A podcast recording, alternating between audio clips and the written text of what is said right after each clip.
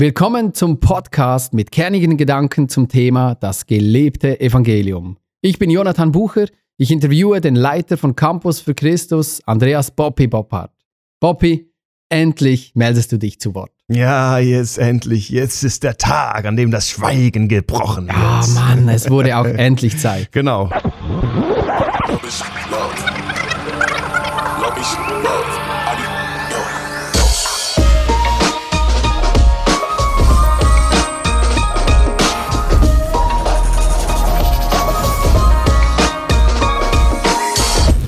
Lieber Boppi, ich freue mich ausführlich mit dir über das Thema der Explodays, das gelebte Evangelium zu sprechen. Mm. Du hast mir gesagt, dass du noch nie so viele Rückmeldungen auf ein Kurzvideo erhalten hast, wie als du das Thema und den Inhalt von den Explodays angekündigt hast. Was ist da genau passiert? Ja, ich weiß auch nicht, das hat irgendwo so einen Nerv getroffen. Also noch nie, ich weiß nicht, das ist vielleicht jetzt eine, ein bisschen eine Übertreibung. Ich hatte auch ziemlich viele Rückmeldungen, also zum Beispiel meine, also in Covid-Zeiten meine Haare kurz geschoren hatte. Gut, das, war ein Ereignis. Also das, war- das, ja, das muss kommentiert werden. hat, hat die Welt bewegt, ne? genau. Ähm, Negativ? Boah, ich, keine, keine Ahnung. Also ich, ja, meine Frau ist jetzt froh, hat's wieder was obendrauf da. Genau. Ähm, aber es ist, es ist äh, ich glaube schon, das Video hat irgendwo was angestochen, angeteasert. Da ist irgendein Bedürfnis von Menschen, die wollen irgendwo, ich glaube, das ist die, diese, die Seele, die hat die Sehnsucht, irgendwo zugehörig zu sein und sich einordnen zu können. Die gehören zu mir, die nicht. Und da ist natürlich äh, krass so irgendwas weggebrochen. Oh, hat jetzt äh, Bobby den Jesus verloren, hat jetzt Campus irgendeinen Weg eingeschlagen, der schräg ist, der falsch ist. Das ist immer das Schwierigste äh, und das Schlimmste, das Falsche überhaupt. Das, und das hat irgendwie wahrscheinlich auch die Kommodentheologie, wie ich es nenne, hat dazu geführt. Ähm, also das ist, man versucht den anderen äh, zu wahrzunehmen und dann zu schubladisieren. Irgendwo zwischen welchen Socken und Unterhosen kommt er rein, dann zumachen und dann ist er weg, ja. Ähm, und das hat dazu geführt, dass die einen äh, nervös wurden, ja. Und andere haben es aber richtig gefeiert. Die haben gespürt, hey, da kommt was. Danach habe ich mich jahrelang gesehnt, habe viele E-Mails gekriegt. Boah, ich konnte das nicht formulieren, darauf habe ich gewartet. Aber es ist spannend, das waren hier nur ein paar Sekunden in dem Video und die ganze Welt hat irgendwas gemeint zu verstehen da. Ist also ein ziemliches Bienennest, in das du da gestochen hast. Ja. Ja gut, jetzt nutzen wir diese Podcast-Serie, um diesem Thema, das gelebte Evangelium, tief, tiefer nachzugehen. Und ähm, damit du auch deine Anliegen und äh, besser präsentieren kannst und mal ein bisschen darlegen kannst, wie bist du eigentlich dazu gekommen und eben äh, diese Schubladen aufzubrechen. Äh, bevor wir aber dazu kommen, ich habe dir heute was mitgebracht. Mm. Äh, ein Gegenstand, ein Ei. Oh, ne. Äh, bekanntlich gehörst du ja seit Corona auch zu den Hühner, Hühnerhaltern. Wie kamst du dazu? Ja, das ist eine gute Frage. Also ich meine, die, die, die, Hühner kamen zu mir. so was. Ich meine, die, Also die können ja nicht so fliegen, aber wie ging ja, das? die können doch nicht schlecht fliegen. Also Okay. so, so zwei Meter kriegen die hin. Also wenn, wenn kein Futter da ist, dann fliegen die schon mal. Ne? Aber ein Freund von mir hat die gebracht, äh, weil der sie nicht mehr wollte und da hat er sie in so Nacht- und Nebelaktion, hat er die einfach bei der Tür bei uns äh, hingesetzt und ähm, das, äh, zuerst hieß es oh, bei meiner Frau mir, die gehen weg. Also Tamara hat gesagt, nee, die bleiben nicht. Nur so ferienhalber sind die da, aber die Kids haben die dann richtig gefeiert und dann haben mich die Hühnchen mit ihren Tränen überströmten, rot gerenderten Äug Äuglein, haben die mich so liebevoll angeguckt und ich hab's nicht übers Herz gebracht. Äh, die haben wir dann bei uns behalten, war Winter, war kalt.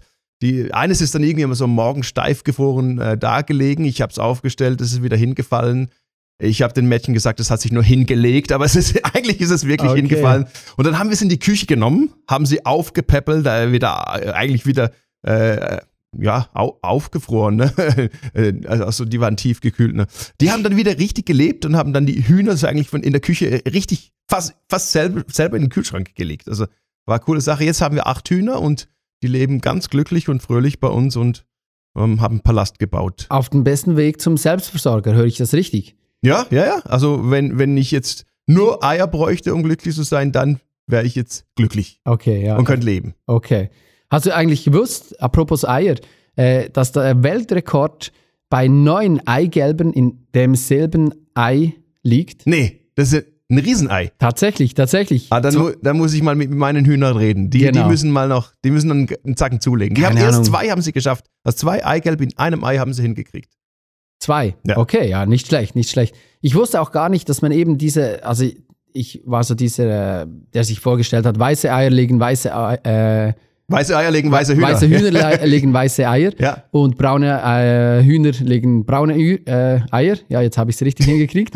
äh, dann habe ich aber gemerkt, habe ich gelernt, äh, dass man tatsächlich an den Ohr Ohrscheiben erkennen kann, welche Farbe vermutlich höchstwahrscheinlich ein Huhn legen wird. Also welche ist so. Eierfarbe. Ja, und Schon die, die gewusst. können auch blaue Eier legen oder grüne. Also das ist schon faszinierend. Okay, auf was ich eigentlich hinaus will, ich habe gehört, du seist ein ziemlicher Eier-Nerd geworden. Ist es so? Na, ich meine, man muss sich ein bisschen damit beschäftigen, ne? Es, das ist, jeder hat so sein Covid-Hobby. äh, Es gibt dümmere.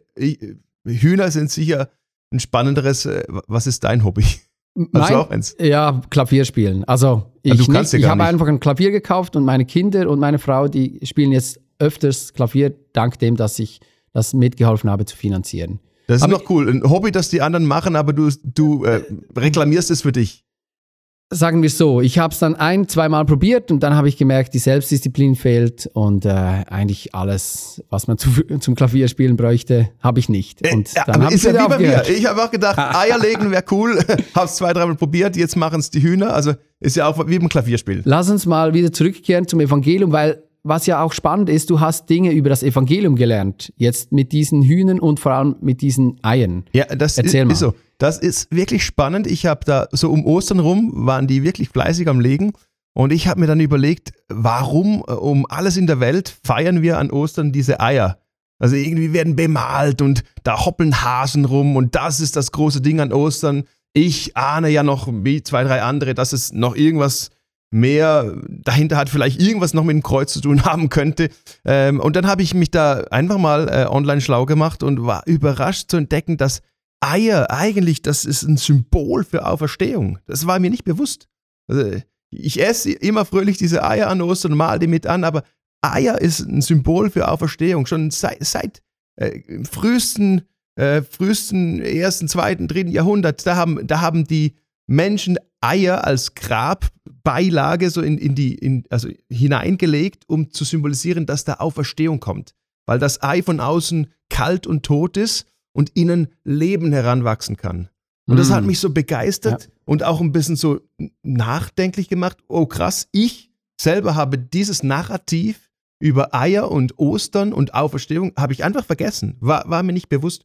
Und er hat mich erinnert an das Evangelium, dass wir ein Evangelium haben, dass wir immer mit Sünde, ähm, Vergebung, Ewigkeit in Verbindung bringen. Und ich sage es jetzt gerade mal, das ist nicht falsch, das ist total wahr. Aber da gibt es Erzählungen, die auch dazugehören zum Evangelium. Und die haben wir, wie beim Ei, haben wir einfach ausgeblendet, haben wir großflächig einfach mal großzügig vergessen. Also es gibt vergessene Geschichten und die lohnt es sich wieder äh, zu erzählen.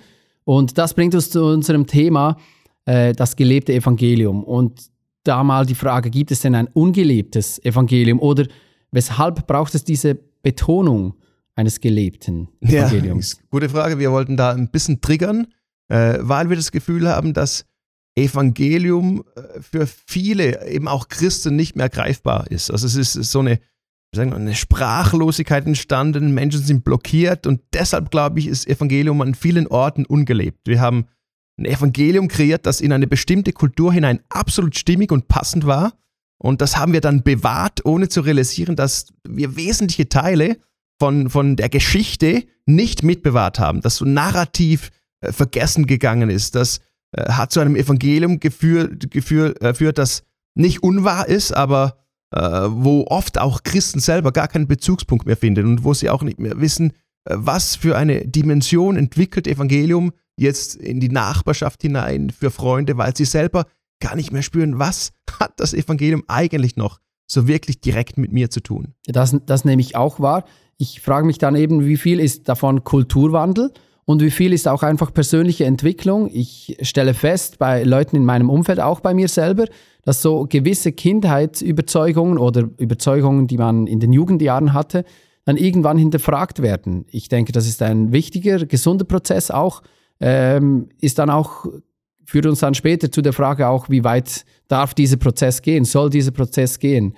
Äh, aber erzähl noch zum Kulturwandel ein bisschen, äh, was ist denn da passiert in den letzten Jahren? Ja, das sind sicher zwei Komponenten. Das eine ist die persönliche Entwicklung, Glaubensentwicklung, wo ich überzeugt bin, wir müssen und dürfen uns weiterentwickeln, weiter glauben, auch eben immer wieder in meinen Worten in die Weite glauben. Und das ist etwas, das hat uns Gott so auferlegt. Das ist etwas, das wir tun dürfen und müssen. Und gleichzeitig aber eben dieser massive Kulturwandel, der da geschehen ist, das ist spannend, da Soziologen und Forscher sagen, das ist wahrscheinlich in, gerade jetzt in Europa einer der größten Shifts, den wir durchleben und, auch äh, teilweise schon durchlebt haben, von einer stark schuldgetriebenen Kultur.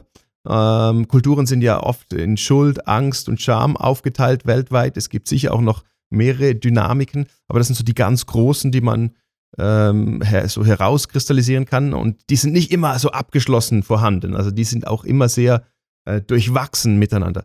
Aber wir, wir haben in Europa so von einer schuldgetriebenen Kultur zu einer viel stärker schamgetriebenen Kultur gefunden. Und diese Kultur, die, die zieht Werte aus anderen, ähm, aus anderen Grundlagen. Die, die baut sich alles anders auf. Da wird äh, die Wahrheit ist dann eben nicht eine absolute Bibel und ein absoluter Gott, sondern diese Kultur denkt in, in, in Gruppe, in, in Anerkennung, in Angenommensein. Also Authentizität ist das große Ding. Das, das hört man, diese Sätze hört man ja ganz oft. Also Authentizität ist die neue Wahrheit. Genau. Das, ja. das, sieht man bei Menschen auch in der Öffentlichkeit, die schlimme Dinge tun können, schlimme Dinge sagen können und man sagt, der lügt, der betrügt, der lebt äh, unmoralisch. Aber er tut es ähm, authentisch. Aber genau. Er steht dazu, ja, ja, genau. Aber er ist echt, er ist ja, authentisch. Genau. Deshalb findet man es cool. Oder ja. sie, genau.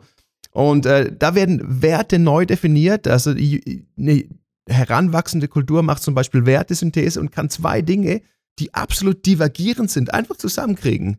Äh, vielleicht gibt es da irgendein ewiges Getrenntsein, aber es kommt dann auch sicher keiner hin. Früher hat man darüber äh, Bücher geschrieben, heute macht man einfach so ein Schnurpfeldings und zack, zusammen, neuer Wert kreiert.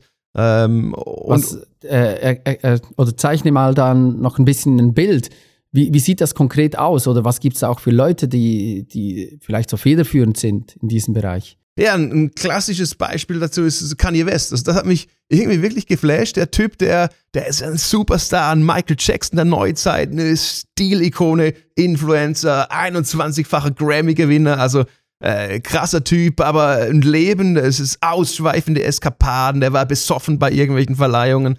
Und dann kommt er zum Glauben. Äh, können wir jetzt über das diskutieren, wie ist das, ist das jetzt der richtige Glaube oder so? Das sind die Diskussionen, die geführt werden. Aber ähm, er wurde dann beim Interview äh, in so einem Flugzeug drin gefragt, hey, bereust du, was du gelebt hast? Also dieses schlimme, dieses versaute Leben. Und dann kann der einfach mit absoluter Überzeugung sagen, nein, ich bereue doch nicht, was ich gelebt habe. Ich schäme mich nicht für mein Tun. Aber das, was mich zu Gott hingezogen hat, ist, dass ich so ein Perfektionist bin und, und meine eigenen Ansprüche nie erreiche, nie genüge. Und da habe ich einen Gott entdeckt, der absolut perfekt ist. Und das hat mich angezogen. Und das ist spannend für uns zu entdecken, dass der äh, Kanye, äh, der hat jetzt äh, äh, Platten rausgegeben, Jesus King und jetzt neues, neues Album. Und der Kanye, der hat Christus erlebt, der hat eine Gottesbegegnung gehabt und würde das nicht über Schuld, ich war so ein schlimmer Sünder und ich habe Vergebung gebraucht, definieren. Oh, reißt natürlich die Frage auf, ist es jetzt eine richtige Umkehr? Das werden wir mal kommt im späteren. Das später noch. Genau, genau, ja. genau werden ja. wir mal noch kauen. Ähm, aber das hat mich begeistert, eben, dass in diese Zeit hinein Menschen zu Gott finden mit ganz anderen äh, Vorzeichen. Dass eben der, der Mensch, der schambehaftete Mensch, äh, ist, sagt nicht mehr, ich mache Fehler und hat deshalb auch von sich aus nicht das Gefühl, ich brauche Christus, den Sündenvergeber. Das mhm. heißt nicht, dass er, er nicht braucht, heißt auch nicht, dass er oder sie, äh, dass, dass es nicht wahr wäre für sie äh, und ihn. Aber der Mensch sagt nicht, ich, ich mache Fehler, sondern der, der Mensch sagt vielmehr, ich bin ein Fehler. Ja, durch Social Media befeuert, man sieht überall diese, diese großen Schaufenster, wie schön die Menschen sind, wie schön sie leben, wie cool sie es haben. Und nur bei dir siehst du Backstage. Und das fördert dieses, ich bin nicht genug, ich, es reicht nicht als Mama, es reicht nicht als, als Freund, Freundin, ich reiche nicht, ich genüge nicht. Und da hinein eben äh, unser Narrativ vom Evangelium anzupassen, dass in das nicht genug nicht kommt und du bist auch noch Sünder, du arme Schwein und jetzt hau ich noch eins drauf, bis der das auch versteht, aber der wird das vielleicht gar nie so verstehen. Aber er wird zutiefst erkennen, ich bin nicht genug und ich bräuchte einen Gott, der mich annimmt. Und das ist ja auch mhm. Evangelium, mhm. Dass ein Gott sich in diese Welt hinein verschenkt und uns annimmt. Also das Evangelium haben wir verkürzt auf diese Schulddynamik und haben ähm, vergessen, dass, dass, dass für, für schambehafteten Menschen ein, ein Annehmer da ist, für Menschen mit Traumata oder ein Tröster, für, für Abgelehnte ein in die Familie hinein Adoptierer, für eine vaterlose Gesellschaft ein, ein Kindschaftsanbieter. Und während die Gesellschaft mit Problemen äh, rotiert, haben wir uns einfach auf unser Narrativ, das ganz gut funktioniert hat über Jahrzehnte, äh, haben wir uns da drauf eingeschossen. Und die Gesellschaft äh, hat aber andere, andere Großdynamiken, zum Beispiel Hashtag MeToo, Hashtag Black Lives Matter, Hashtag Leave No One Behind, Hashtag Save the Planet. All diese ganz großen Themen, wo das Evangelium eigentlich zutiefst eine Antwort darauf gibt. Also über, über Gleichheit, über Gerechtigkeit, den Schöpfungsauftrag, all die Hashtags, Hm, die hat Jesus, noch darauf, ja, genau, genau. wenn wir noch äh, auch anschauen, die hat Jesus äh, angeteasert, die hat, die hat er angegangen, hat er angesprochen und äh, wir haben, äh, er hat eigentlich schon wuchtig bei diesen Hashtag-Bewegungen vor 2000 Jahren mitgemischelt, nur haben wir es vergessen und unser Mhm. Narrativ sehr stark verkürzt. Ja, mitmischen. Also ich, ich merke ja bei, bei Menschen, das ist jetzt mal für, für andere gedacht, aber es fängt ja eigentlich immer bei mir persönlich an. Und da merke ich bei Menschen in meinem Umfeld, dass viele eben Christen ein Evangelium predigen, welches sie selber oder auch ihre Mitmenschen nicht mehr wirklich selber begeistert. Das heißt, sie mischen nicht mehr, sie mischen irgendwo noch mit, mit äh, und reden von einem Glauben, aber das packt sie selber gar nicht mehr wirklich. Und dann sehen wir jetzt so diese Bewegung, dass viele Leute, viele Christen damit beginnen, äh, ihren vielleicht evangelikal, traditionell geprägten Glauben zu dekonstruieren, weiterzuentwickeln und so weiter. Äh, wo, wo, wo, soll, wo soll das hingehen und wo muss man auch mal sagen, hey, das, also ein Bau, ein Haus kann man nicht bis auf die Grundfesten niederreißen, sonst irgendwann ist es kein Haus mehr, sondern eine Hundehütte oder eine Baustelle nur noch. Ja, aber ich, ich glaube schon, es ist eben wichtig, dass dieses, dieses Erdbeben, diese oder Eruptionen da mal geschehen, dass, dass es Dinge erschüttert, die wir uns im Glauben irgendwie aufgepflanzt haben oder von außen aufpflanzen ließen und die gar nicht, wie der Schweizer sagt, verhebet. Also die halten gar nichts aus, die, die zerbrechen bei der ersten Erschütterung. Und das ist dann eben auch wichtig, dass, dass wir Dekonstruktion nicht einfach als Feindbild anschauen und sagen, das ist gefährlich, das ist falsch. Und ja, Dekonstruktion kann eine gefährliche Komponente haben, wenn wir uns einfach ins Nichts hinaus, in irgendwie so ein leeres Orbit hinaus. Weil Äh, dann auch nichts mehr aufgebaut wird, oder? Genau, Einfach dekonstruieren. Nur noch, das ist eben der Punkt. wird. Genau, Ja. ich glaube, wir müssen lernen, Dekonstruktion äh, zuzulassen, um danach auf dem wieder was Neues aufzubauen. Und da, da, äh, da ist es eben wichtig, wenn wir spüren, Dinge passen nicht mehr zusammen, dass wir nach Lösungen suchen. Mir ist das, die Apollo 13 ähm, ist mir in den Sinn gekommen. Das ist eine crazy Film, Story. Der- Film. äh, Ja, crazy. ja, Den muss ich meinen Kindern zeigen noch. ja, mir war da im Fall unglaublich schlecht. Ich habe diesen Film, ich habe einen Fehler gemacht, ich habe den in der ersten Reihe im Kino angeschaut und Das macht man auch nicht. 30, 40 Prozent vom Film rüttelt es ja und schüttelt es ja nur so. Also mir war kotz speiübel. Ich, ich muss den Film vielleicht Der mal erste nochmals gucken. 4D-Film, oder was war das? Nee, der war wahrscheinlich 1D oder irgendwie, das war uralt. Aber es hat übrigens, dieser Film, der war schon sau cool äh, mit dieses Houston with, with a problem. Da, da kommt ein Problem rein und dann müssen die Lösungen finden. Die hatten irgendwie, die mussten dann ja von, von der Raumkapsel in, äh, Raumfähre in die Kommandokapsel wechseln und das große Problem. Also man baut Dinge, die man in den, in den All rausschießen kann, wo man leben kann, aber die haben es wirklich verbockt, dass die zwei Luftfiltersysteme haben nicht zusammengepasst. Also das eine ist eckig, das andere rund. Hm. Und jetzt mussten die auf der Erde mit so einem ein Dutzend Männer, äh, Menschen mussten da dann, das waren alles Männer, glaube ich, mussten da irgendwie ein, ein Problem lösen äh, mit, mit Material, wo sie wussten, die haben wir da oben im All auch, äh, mit Klebeband und so, damit man das überbrücken konnte, weil diese Filter haben nicht aufeinander gepasst. Und dann haben die mit Hochdruck da gebastelt und haben eigentlich so da die Quadratur des Kreises erfunden, dass diese zwei Dinge aufeinander passen. Ich habe das Gefühl, wir spüren, Menschen spüren, dass diese Luftfiltersysteme nicht mehr passen. Das, was uns belebt, das Evangelium, das, was uns eigentlich äh, Luft gibt, äh, uns atmen lässt, diese Filtersysteme passen nicht mehr. Und es ist eben wichtig, dass wir nicht einfach sagen, wir ignorieren es. Also zu was passen sie nicht mehr?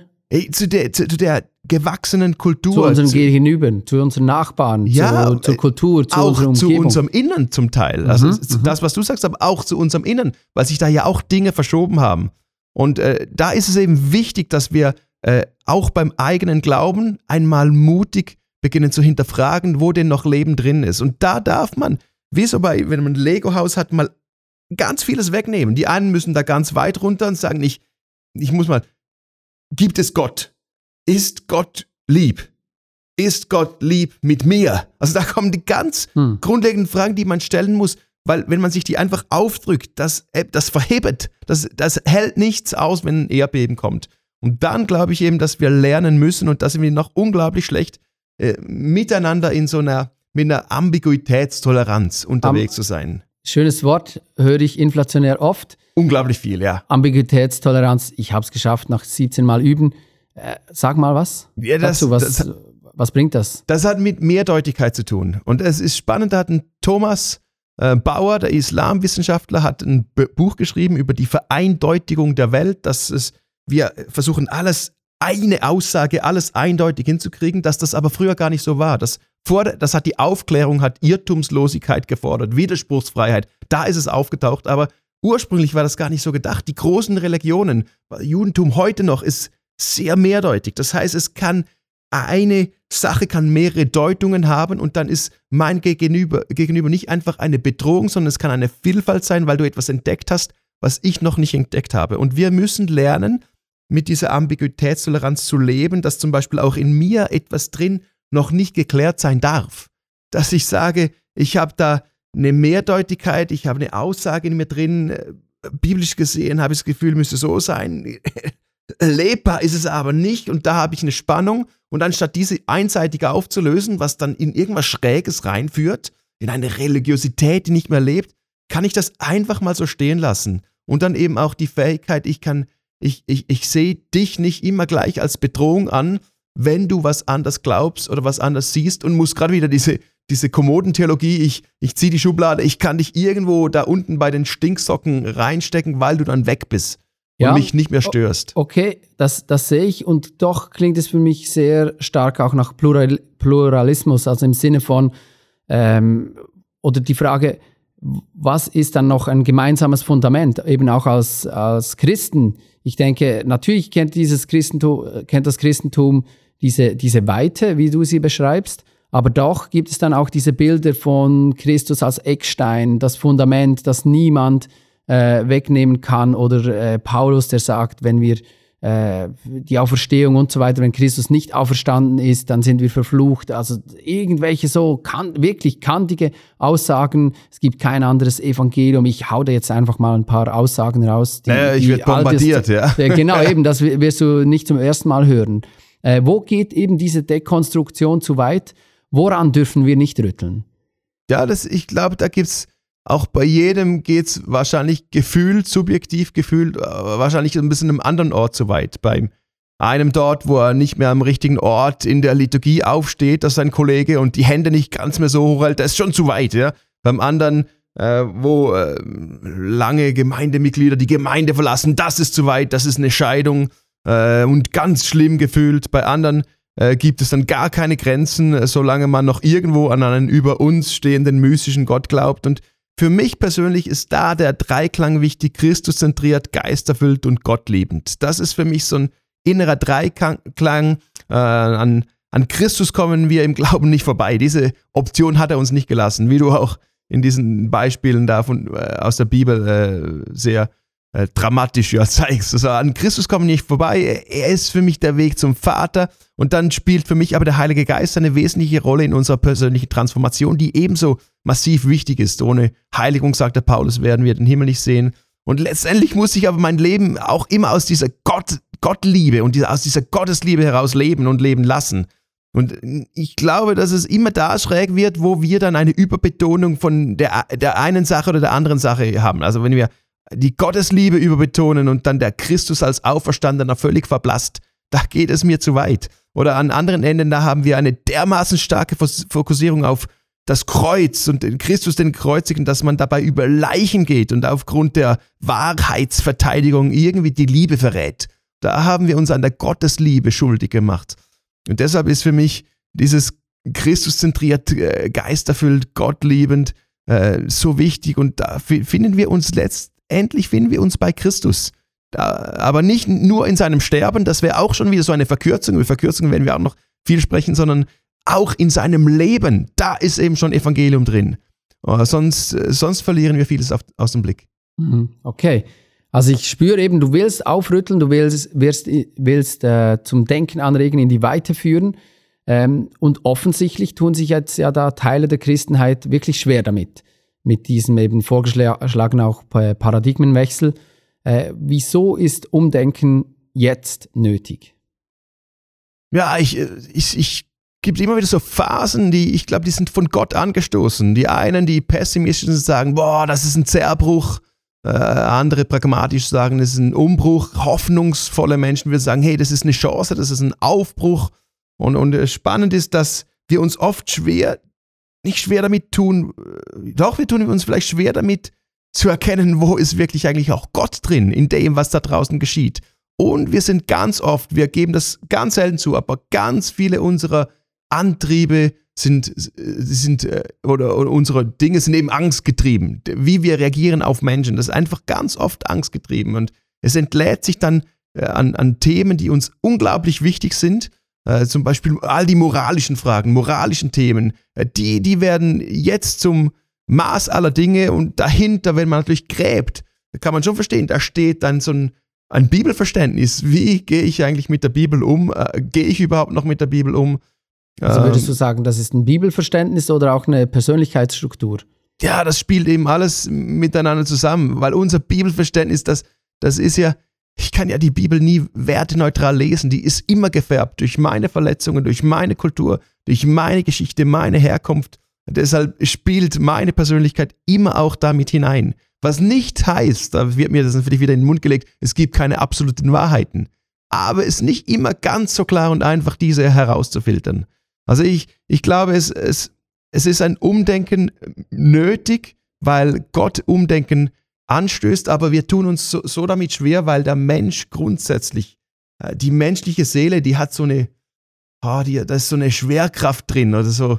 Also wenn, da, wenn da was losfährt, dann, dann zieht es uns äh, zurück. Das, das, wir, wir, gehen da nicht einfach so mit. Das braucht unglaublich viel. Man merkt es bei Neujahrsvorsätzen. Hast du auch schon mal, hast du mal was, so einen Vorsatz gehabt? Ja, das habe ich mir, habe ich zwei, dreimal versucht und, und hat gar nicht mal so schlecht geklappt. Ähm, zumindest einmal, aber dann zweimal auch nicht. Ja, das ja. ist so typisch. Das ist hohe prozentuale äh, Quote von Menschen, äh, Klassiker rauchen aufhören und ich weiß nicht, 90 Prozent ja. oder so, die schaffen es nicht, weil unser das ist, das ist ja die Päppigkeit, sagt der Schweizer, der Seele. Die, da ist einfach so eine Gemütlichkeit drin, die, eine Schwerfälligkeit. Die und, Schwerkraft. Und die Schwerkraft der Seele, genau. Und dann, es geht zum Beispiel um Studien ja, von Herztransplantationen. Äh, und es gibt Studien von, von Herzpatienten, also Menschen, die, die, die müssen äh, bei ihrem Herz, äh, die müssen da Acht geben, sonst werden die sterben. Die haben noch keine Transplantation äh, gemacht, aber die müssen da Acht geben. Und das heißt, dass 70 Prozent, auch wenn der Arzt sagt, das Messer ist am Hals, also wenn sie nichts ändern, äh, frappant ändern an ihren Lebensumständen, ähm, werden sie sterben. Und 70 Prozent schaffen es nicht. Hm. Trotz Messer am Hals. Okay. Und das ist so ein Immunsystem, das beginnt in uns drin, sich zu wehren, selbst gegen gute Veränderung. Das haben wir in, als Person in uns drin, aber sogar Organisationen, Gemeinden haben Immunsysteme. Also man will Veränderungen einschießen ins System, ist gut. Wie zum Beispiel beim Körper. Herz funktioniert nicht mehr. Man baut, das ist ja crazy, oder? Wie ein Velomechaniker. Man baut ein neues Herz ein. Aber der Körper stößt dieses Herz ab mit allem, was er kann. Obwohl er es braucht zum Überleben. Genau, ja. Und das ist das menschliche Immunsystem, das bei uns auch reagiert wenn da von außen Gutes kommt, wir wollen um jeden Preis das Alte bewahren, selbst wenn es uns tötet. Ja, da, da wäre ich jetzt froh um Hilfe, weil eben, ja, das höre ich auch bei mir oder äh, wenn ich höre Weite, dann denke ich, ja, aber trotzdem, wir wollen doch auch bei dem Zentrum, eben bei Christus, bei diesem Fundament bleiben. Äh, wie kann das aber praktisch aussehen? Ja, ich, für mich gehört eben das beides zusammen. Also das eine ist das Weiten, und das andere ist bewahren. Das ist für mich der, einer meiner Lieblingspsalme, das ist schon ein Schlüsselvers, äh, Psalm 18, 19 bis 20. Der Herr wurde mein Halt und führte mich in die Weite. Also das ist eben beides. Das ist wieder genau diese Ambiguität. Ja, muss ich jetzt bewahren? Die einen wollen nur bewahren und wehren sich mit ihrem Immunsystem gegen alles, was von außen kommt, haben auch vielleicht den, das Gefühl, göttlich den Auftrag zu haben, etwas zu verteidigen. Andere wollen um jeden, äh, um jeden Preis in die Weite, weil sie da auch was Richtiges spüren. Und äh, wie so oft ist eben die Kombination von beidem, das wäre der Segen, wenn wir nicht einander bekämpfen, einander verurteilen, einander aburteilen, sagen, die Bewahrenden sind so doof, wie können die nur, die sind so rückständig und nicht sagen, die Weiten sind so liberal, die verraten ja den wahren Glauben, sondern wir sagen, ich versuche mal hinzuhören. Mit hm. Zuhören beginnt ganz vieles. Okay, ja. Ähm, und, und ganz praktisch ist es für mich erstens Zuhören. Ich glaube wirklich, wir brauchen eine neue Kultur. Wir brauchen eine neue Kultur des Zuhören, Zuhören, was der andere meint, wo er Gott wie begegnet ist, ähm, alles beginnt mal mit Zuhören und vielleicht auch mutig mal Vorschussvertrauen geben, äh, dass es allenfalls tatsächlich im, im Innern meines Gegenübers derselbe Gott ist wie in mir. Selbst mhm. wenn der sich ganz anders ausdrückt und selbst eine ganz andere Ausprägung entfaltet und vielleicht sogar sogar manchmal andere Leitplanken im Gegenüber setzt. Es ist schon, ist schon auch schwieriger geworden, oder dieses Zuhören bei unseren Kommunikationsmedien, oh, so, ja. Social Media. Ja. Also jeder kommuniziert.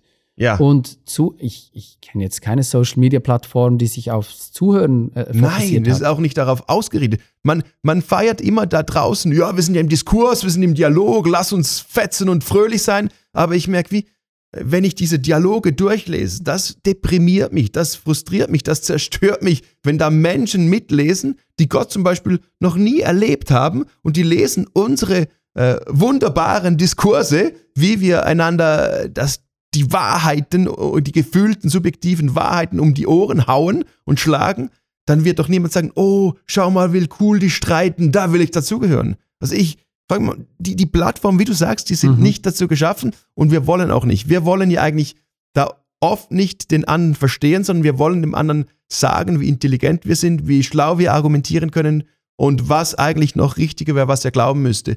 Deshalb fehlt da eigentlich das Zuhören ganz oft. Also Zuhören ist ein absoluter Schlüssel. Das zweite für mich wäre ein Fokus aufs Wesentliche. Es wird da über Dinge gestritten, die uns oft einfach persönlich wichtig sind weil wir damit Probleme haben, wenn wir es nicht haben könnten oder weil wir diese Grenzen brauchen, um zu leben. Und da würde ich wirklich den Fokus wegnehmen von unseren Lieblingstheologien, von einzelnen überhöhten Lieblingsversen, die uns oft dann irgendwo in was Schräges hineinführen äh, und äh, auf Christus zeigen, der uns dann wieder zu Gott hinführt. Also da, leiten, da landen wir bei der Sonntagsschulantwort Jesus. Für mich ist Jesus da gibt's dann doch wieder ein Zentrum. Ja, Super. das ist für mich Christus wirklich einfach. Er ja. sagt, wer mich sieht, sieht den Vater. Aber also, halt ein personales Zentrum, vielleicht nicht, nicht so ein äh, dogmatisches. Richtig, sondern also eine Person. Das ist eben in Christus, heißt, er sagt, ich bin die Wahrheit und deshalb ist für mich das auch, ich meine, Wahrheit ist eine Person. Deshalb ist Glaube zutiefst Beziehung mit diesem mit diesem göttlichen Wesen. Und deshalb ist auch unsere Beziehung eben wichtig. Und wir können nicht beziehungsfrei glauben. Das ist, Wahrheit ist nicht eine Liste mit Dogmen und so ein Katalog, den wir erarbeiten, den wir alle unterzeichnen dann, sondern es ist eben zutiefst in der Person von Christus zu finden. Und da sehen wir bei der Sonntagsschulantwort, dass es einfach schlussendlich Jesus ist. Es, es geht einfach um diesen unglaublichen, wunderbaren, Christus, den ich so feiere. Also wenn, wow, wenn sehr schön. Jetzt wenn, hast du mich wieder total gewonnen. Ja, Wir wunderbar. werden noch mehr über Jesus sprechen ja, später ich mein, dann. In der Sonntagsschule ist doch immer die Antwort Jesus. Selbst wenn die Sonntagsschullehrerin fragt, was ist braun, äh, buschig, sammelt Nüsse und springt von Ast zu Ast, dann denkst du so knapp, ja, klingt saumäßig wie ein Eichhörnchen, aber es muss Jesus es sein. Muss Jesus es muss sein, Jesus muss sein. Ja. Äh, und der dritte übrigens, der dritte Punkt, nach einander zuhören, ein Fokus aufs Wesentliche. Der dritte Punkt ist für mich so eine äh, generous Orthodoxy, also eine großzügige, großzügige Lehrmeinung. Also, dass okay. ich in mir drin eigentlich eine klare Struktur habe, was ich glaube, und dass ich die auch nicht immer für jeden und alles verlassen muss, aber dass ich mit meinem Gegenüber großzügig sein kann und sagen kann, du musst es nicht genauso sehen wie ich. Du kannst, ich vertraue darauf, und das braucht ganz viel Vertrauen, dass Gott dass Gott dein Leben im Griff hat, deinen Glauben im Griff hat. Ich muss nicht an dir äh, rum, rumschnetzle oder irgendwie an dir rumbasteln, damit du so wirst wie ich, sondern ich kann dich Gott überlassen, dir diese Mündigkeit geben, dass du mit Gott unterwegs bist und wir begegnen uns auf Augenhöhe. Ich habe an dir nicht einen Erziehungsauftrag, wie ich an meinen Kindern habe, sondern wir auf Augenhöhe können miteinander in einer Generous Orthodoxy äh, unterwegs sein. Sehr schön. Danke. Großzügigkeit, ja, darauf freue ich mich. Wir waren jetzt auch großzügig mit dieser Podcast-Ausgabe. Vielleicht wird es beim nächsten Mal ein bisschen kürzer. Na, muss nicht sein. Muss nicht sein, unterhaltsam wird es sowieso. Wir haben über Eier, Apollo 13, Weite und Zentrum und hitzige Konversationen gesprochen. Das war doch schon mal ein spannender Einstieg. Love it. Poppy, ich freue mich und äh, ich freue mich auch, äh, auf diesen, noch tiefer auf diesen Kulturwandel einzugehen. Äh, die Sehnsüchte werden wir noch darüber mm. sprechen. Und was ist eigentlich das Gute, wenn wir über das Evangelium, die gute Nachricht sprechen? Vielen Dank für dieses Gespräch. Danke dir. Love is love. Love is love.